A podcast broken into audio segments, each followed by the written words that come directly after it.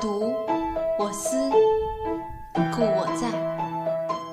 家常读书时刻，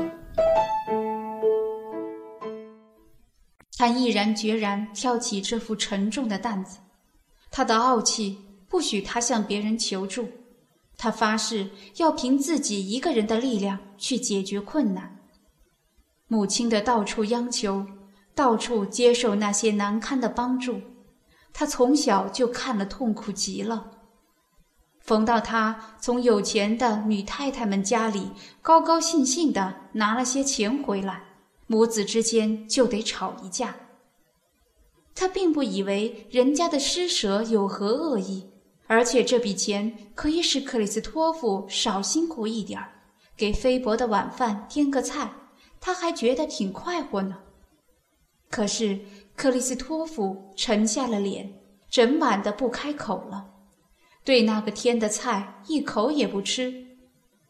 路易莎看了很难过，还不识时务，硬要儿子吃，而他又偏不吃，结果他生了气，说些刺耳的话，他也照样顶回去。末了，他把饭巾往桌上一扔，跑出去了。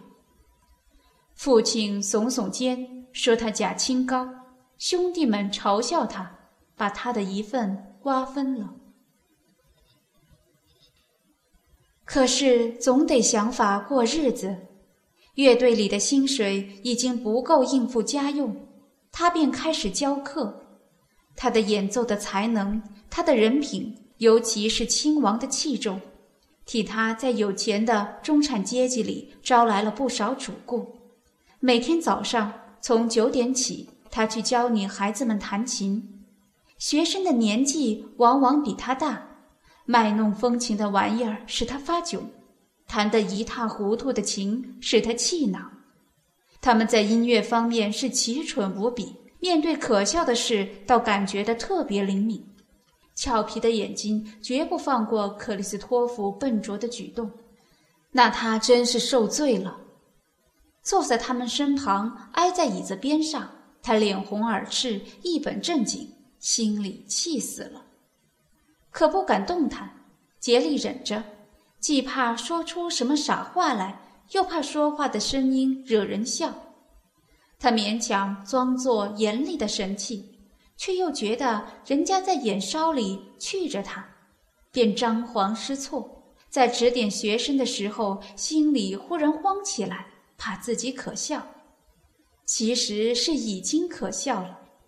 终于，他一阵冲动，不由得出口伤人。学生要报复是挺容易的，他们绝不错过机会。瞅着他的时候，或向他提出一些简单的问话的时候，他们都有办法使他发窘，羞得他连眼睛都红了。再不然，他们要求他做些小事情。比如到一件家具上拿什么忘掉的东西，那可把他折磨得太厉害了，因为他必须在含讥带讽的目光注视之下走过房间。他们毫不客气地去着他可笑的动作、不灵活的腿、僵硬的手臂，因为不知所措而变得强直的身体。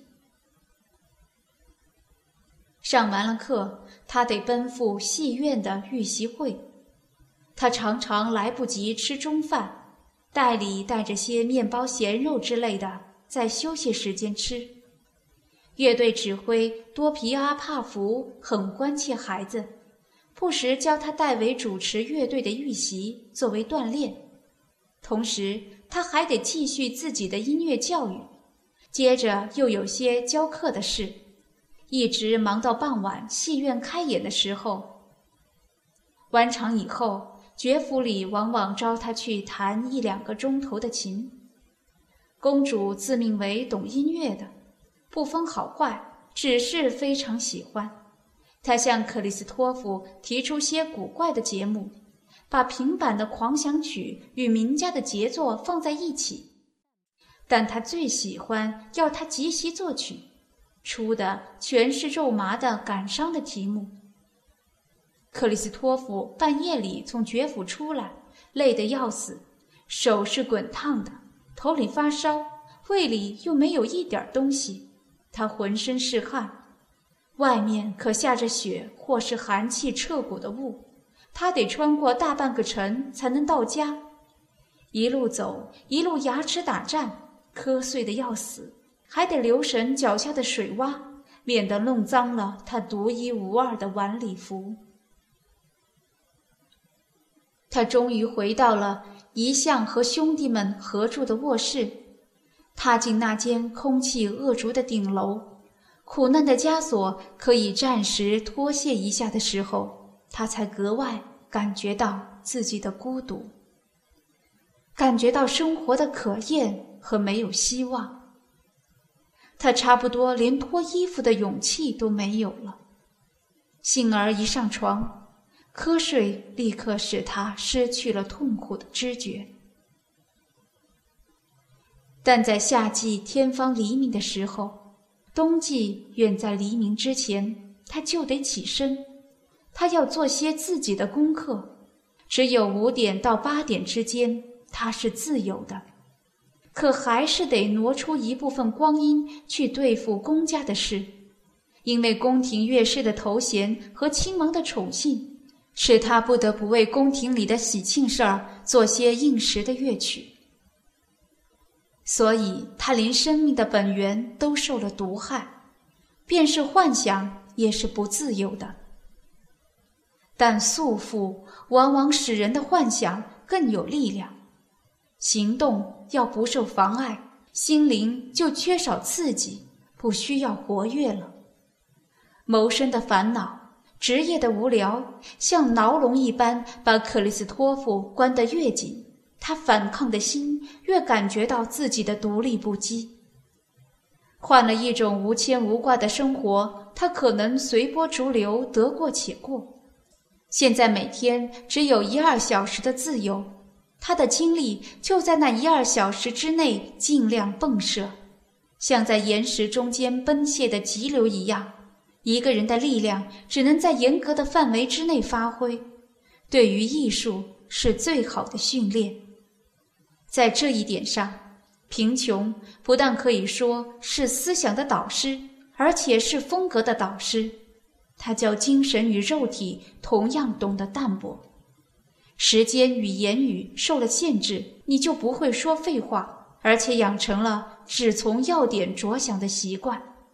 因为生活的时间不多，你倒反过了双倍的生活。克里斯托夫的情形就是这样，他在机械之下参透了自由的价值，他绝对不为无聊的行动与言语而浪费宝贵的光阴。他天生是多产的，性之所至，往往下笔不能自修，思想虽然真诚，可是毫无选择。现在他不得不利用最短的时间写出最丰富的内容，那些缺点就给纠正了。对于他精神方面、艺术方面的发展，这是最大的影响，远过于老师的教导与名作的榜样。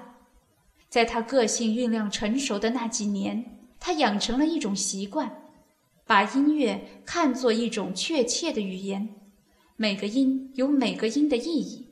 他痛恨那些言之无物的音乐家。然而，他当时所做的曲子还谈不上自我表现，因为他根本还没发现他的自我。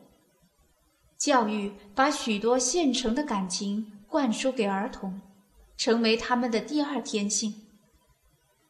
克里斯托弗就在这一大堆现成的感情中摸索。想找出他自己，他对自己真正的性格只有一些直觉，青春期的热情还没有像一声霹雳过清天空的云雾那样，把他的个性从假借得来的衣服下面挖掘出来。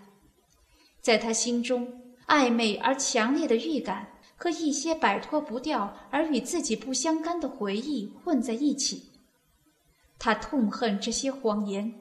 又看了写出来的东西，远不及他所想的而懊丧。他很苦闷地怀疑自己，但他又不肯吃了莫名其妙的败仗就算了，发奋要写出更好的伟大的作品。不幸他老是失败。写的时候往往还有幻想，以为不坏，过后他又觉得毫无价值，把东西撕掉烧掉。而他最难堪的是那些应时的曲子，他作品中最坏的一部分，偏偏给人家珍藏起来，没法销毁。例如为庆祝亲王诞辰所做的协奏曲《王家的音》，为公主亚台拉伊特婚礼所做的颂歌，都被人不惜工本用精致的版本印出来，使他恶俗不堪的成绩永垂后世。因为他是相信后世的。想到这样的屈辱，他竟哭了。多紧张的年月！无休无止，辛苦的工作没有一点调剂，没有游戏，没有朋友，他怎么能有呢？下午，别的孩子玩耍的时候，小克里斯托夫正拎着眉头，集中精神，在尘埃满目、光线不足的戏院里，坐在乐谱架前面。晚上，别的孩子已经睡觉了，他还是在那儿。筋疲力尽的软瘫在椅子上。家常读书制作，感谢您的收听。